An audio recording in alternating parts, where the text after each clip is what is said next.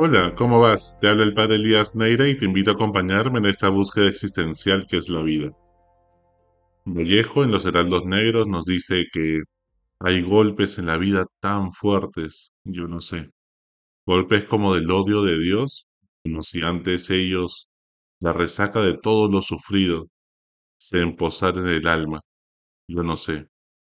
Son pocos, pero son, abren zanjas oscuras en el rostro más fiero y en el lomo más fuerte serán tal vez los potros de bárbaros atilas, o los heraldos negros que nos manda la muerte.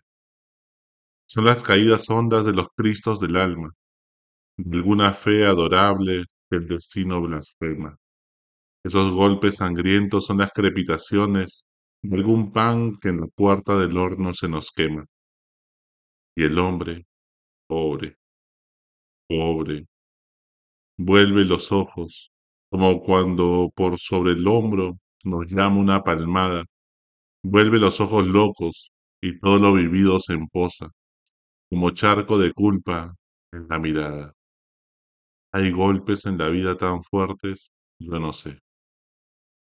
Quien nunca ha sufrido una decepción en la vida, quien nunca se ha frustrado cuando un proyecto, producto de tanto esfuerzo, fracasa. Hicimos hasta lo imposible por salvar la vida de un familiar y la enfermedad se lo llevó de repente, cuando menos esperábamos años de dedicación y de aguante para sacar un, matrimonio adelante y terminamos separándonos.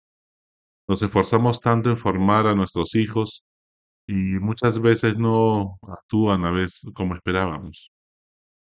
Nos vamos conformando en la vida con lo que hay, con lo que sobra. Así se sentían los dos discípulos de Jesús, que desandaban el camino después de su muerte bajando de Jerusalén a Emaús. Ellos también esperaban que Jesús fuera el Mesías y que les cambiara la vida. Pero hay golpes tan fuertes que ahogan nuestros sueños y expectativas. Desandar el camino es volver a la rutina de antes, como si nada hubiera pasado. Jesús aparece por el camino, se hace loco, conversa de los chismes de la semana.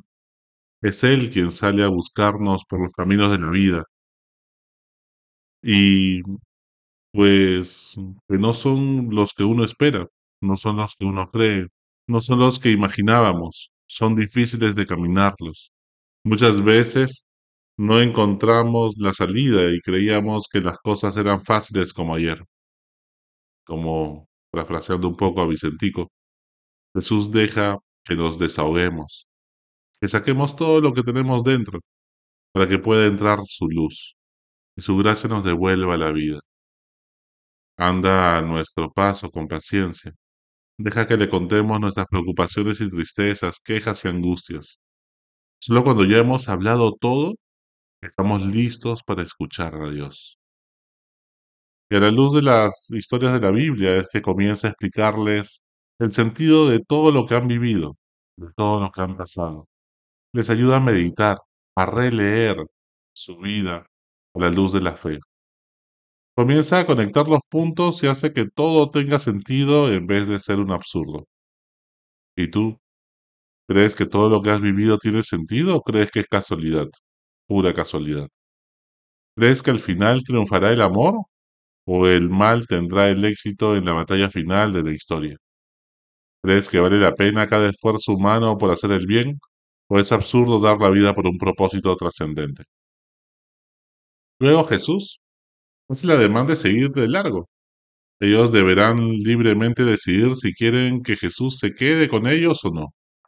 Jesús nunca te pone una pistola en la cabeza para que creas o no. Sin libertad no hay amor y sin amor no hay libertad. No hay forma más eficaz de alejar a alguien de Dios que violentarla, lesionarla, a creer o arrebatarle su libertad con manipulaciones y abusos de poder y de conciencia. Jesús es todo lo contrario. Él sabe que la verdad nos hará libres. Cuando estaba con ellos, dice y parte el pan. Solo cuando el cuerpo y la mente se quiebran, son partidos, el corazón percibe la presencia de Dios. Y es que no somos seres humanos que vivenciamos una experiencia espiritual, sino seres espirituales viviendo una experiencia humana. Allí, en la Eucaristía, lo reconocen en un pedazo de pan, en un signo humilde y sencillo. Y es que las cosas espirituales siempre son humildes y sencillas. Nunca son cosas alucinantes, extraordinarias, viajes a Tierra Santa, momentos de catarsis emocional, de mucha alabanza. No. Dios siempre se manifiesta en lo sencillo y en lo simple, en lo humilde. Y es que nadie bendice el pan de esa manera sino solo Dios, solo Jesús. Celebra la acción de gracias. Él se hace pan para ofrecerse como alimento a todos. ¿Acaso no ardía nuestro corazón ante Él? ¿Cómo está tu corazón? ¿Aún arde? ¿Aún está apasionado? ¿Aún buscas a Dios o vives de manera insípida la vida?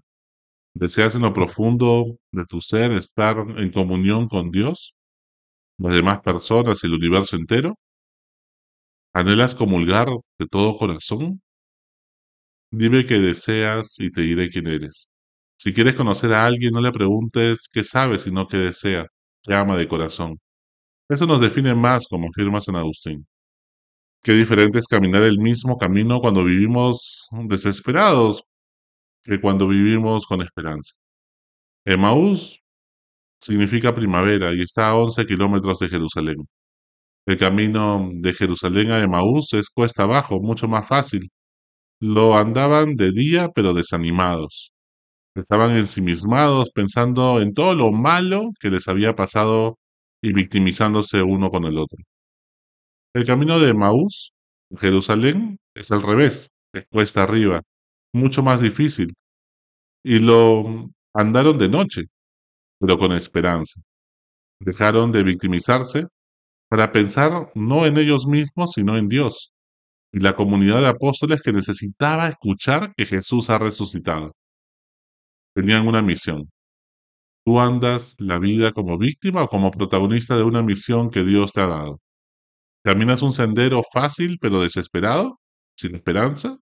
¿O caminas una vida difícil pero con esperanza, cumpliendo tu propósito? Hay tantos corazones que andan por la vida agonizando como zombies transitando por las autopistas de lo absurdo.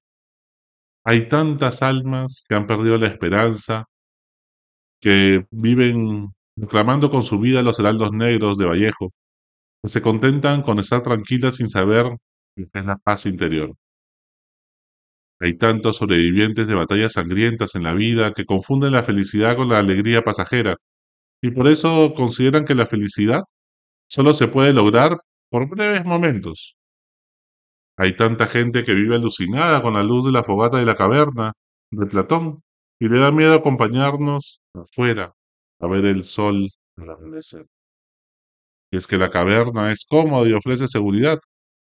Puede más la costumbre de vivir entre las sombras y con mal olor, distraídos acumulando leña para que no se apague la fogata. Así son los urgentes. Solo cuando reconocemos a Jesús al partir el pan, cuando entramos en comunión con Dios, solo entonces ya no nos da miedo la oscuridad de la noche y vamos a buscar a los demás. Cuando arde el corazón, ya no nos sentimos solos, sino que volvemos a la comunidad. Con una misión es amar, servir y decirles que Jesús ha resucitado. Solo cuando volvemos a tener esperanza vivimos como resucitados y somos capaces de ser una sola alma y un solo corazón con los demás.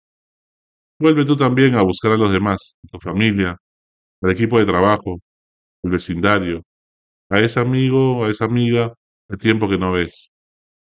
Sin rencores, sin resentimientos, sin envidias, sin sospechas. Pues ahora sí les creemos que Jesús ha resucitado. Y es que Maú significa primavera. Por eso celebramos la Pascua Florida. Terminó el invierno. Renace la vida y la alegría. Maús es primavera. Cuando todo parecía perdido, Dios sale a tu encuentro, derrite el hielo del invierno y enciende tu corazón para que inspires a otros. Hasta la próxima. Sigue buscando que Él te encontrará.